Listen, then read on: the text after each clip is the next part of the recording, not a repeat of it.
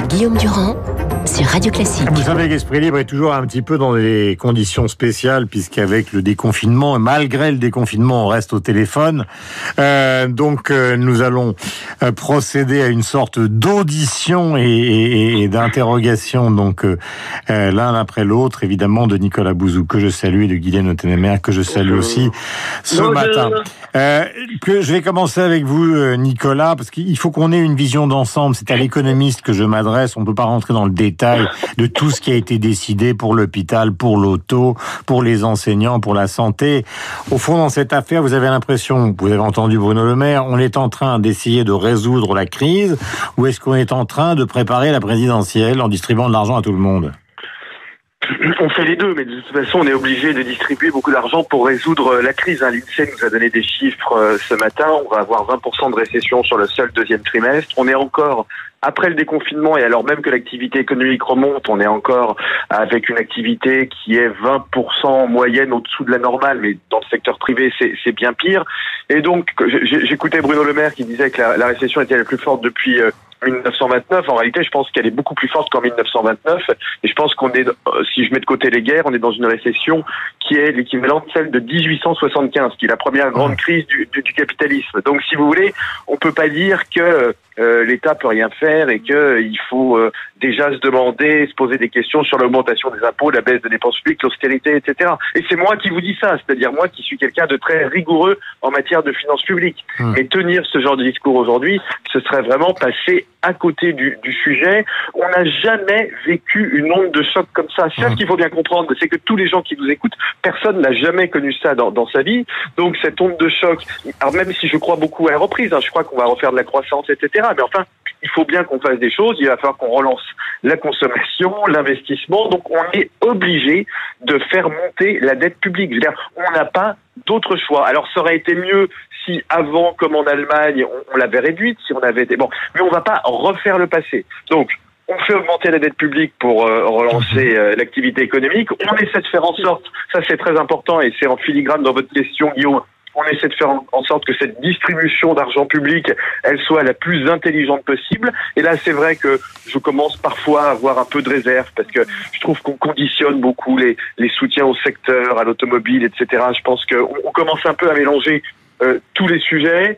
Euh, bon, on pourra rentrer dans le détail si, si ça vous intéresse, mais je pense qu'il faut faire euh, attention à ça. Donc, il faut que cet argent public soit euh, distribué de la façon la plus intelligente possible. Mmh. Mais le, le sujet numéro un, c'est de retrouver de la, de, de, de la croissance. Sortir de l'ornière. Oui, il faut absolument sortir de l'ornière, quelque soit. On va avoir, on va, on va perdre un million d'emplois dans le secteur privé. Ça veut dire très concrètement, je crois que vous l'avez dit, Guillaume, tout à l'heure, d'ailleurs que les jeunes qui vont arriver sur le marché du travail en septembre, il n'y aura ah, rien.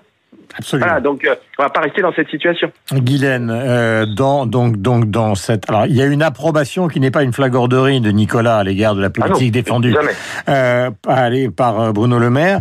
Euh, vous qui travaillez à Challenge, magazine économique et qui suivez cette actualité depuis des années, est-ce qu'il y a quelque chose, une sorte de dissonance que vous entendez quand même, Guylaine? Alors moi, je suis tout à fait d'accord avec Nicolas Bouzou. Il faut savoir qu'en France, les plans de relance vont atteindre 450 milliards, quand en Allemagne, c'est 1100 milliards, aux États-Unis, c'est 2000 milliards, les chiffres ne veulent plus rien dire. Donc c'est normal, face à les situations à laquelle la France est confrontée, que l'État déploie les grands moyens. Une entreprise perdue, et, ce sont des emplois perdus pour des années. Euh, le problème, c'est qu'effectivement, comme le disait Nicolas, euh, quand l'Allemagne était à 60% d'endettement, nous on était déjà à 100%, on va passer à 115. Mais là, on est dans une question de survie. Moi, ce qui m'inquiète, c'est moins ce que fait le gouvernement que ce que pense l'ensemble des Français et tous les opposants. Parce qu'on a l'impression que le surmoi budgétaire a sauté, les milliards, ça n'a plus d'importance. Monsieur Mélenchon euh, traite le, plan européen de 500 milliards de rikiki. Même euh, Monsieur Hollande propose des primes à tous les Français. Il veut des investissements dans la santé, l'alimentation, l'hygiène, l'eau, le logement, le digital, etc. Donc chacun y va de ses emplois aidés, de ses subventions et de ses primes. Je veux dire que c'est l'esprit français qui est dans un mauvais état. En Allemagne, on distribue de l'argent, aux États-Unis, on distribue de l'argent, mais tout le monde est convaincu de la nécessité à terme des équilibres et de l'économie de marché, alors qu'en France, il y a une espèce de pulsion euh, populiste, euh, l'argent facile, le protectionnisme qui est dangereux. Voilà. Et je pense que le gouvernement doit avoir un discours clair là-dessus et de temps en temps dire il faut faire des efforts, il faut faire des choix tout ne sera pas comme avant. Est-ce que ça veut dire, et c'est une question que je pose à tous les deux, pardonnez-moi de vous demander d'être bref, mais on est au téléphone, on n'est plus dans la disposition, dans le dispositif d'avant. Est-ce que ça veut dire qu'on est dans un pays qui, euh, on l'a vu ces derniers temps autour de l'affaire Raoult, n'aurait non seulement pas de, de, culture scientifique réelle, mais qui n'aurait pas de culture économique du tout? Bah moi, je, ah bah oui, moi, je Pardon, vas-y, vas-y. Alors attendez, chacun l'un après l'autre. Vas-y, vas-y. Ben, Guylaine, allez-y. Je pense que malheureusement, euh, vous savez qui est-ce qui a dit euh, l'argent magique n'existe pas, il faudra faire des choix. Ben, je vous en donne en mille, je vous le donne en mille. C'est Ségolène Royal. C'est la seule que j'ai trouvée en ces temps difficiles qui ait eu euh, propos de dire on peut pas tout faire. Et moi, ce la seule chose que je reproche au gouvernement, c'est de ne pas fixer des limites. Voilà, oui, il y a des entreprises qui aujourd'hui étaient en difficulté, qui n'ont pas de marché, qui ont un mauvais positionnement, euh, qui sont pas performantes, ben oui, ça sert peut-être pas à grand chose de les aider.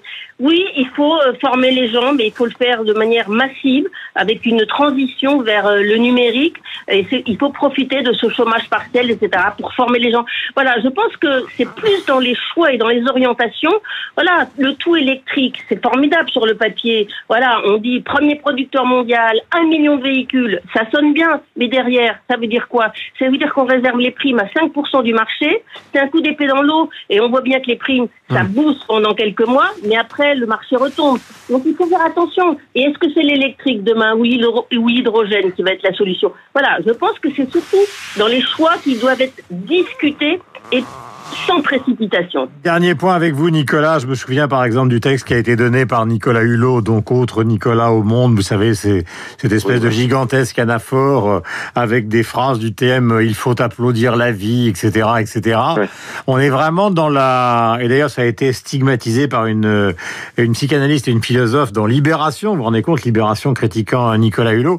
C'est vrai qu'il y, y, y a, beaucoup de yaka. C'est quelque chose qui est assez caractéristique de la culture française ah non, mais bon, alors je, passe rapidement sur ce texte qui était d'une indigence à, pleurer, même s'il était euh, peut-être sympathique. Mais ce qui me frappe beaucoup, c'est que on a souvent des discours qui sont des discours moraux. On a des discours moraux et des discours qui sont pas techniques. Euh, prenez la question de l'ISF dont on parle beaucoup aujourd'hui. Est-ce qu'il faut remettre l'ISF, etc. Bon, mais euh, essayons de réfléchir à la question suivante.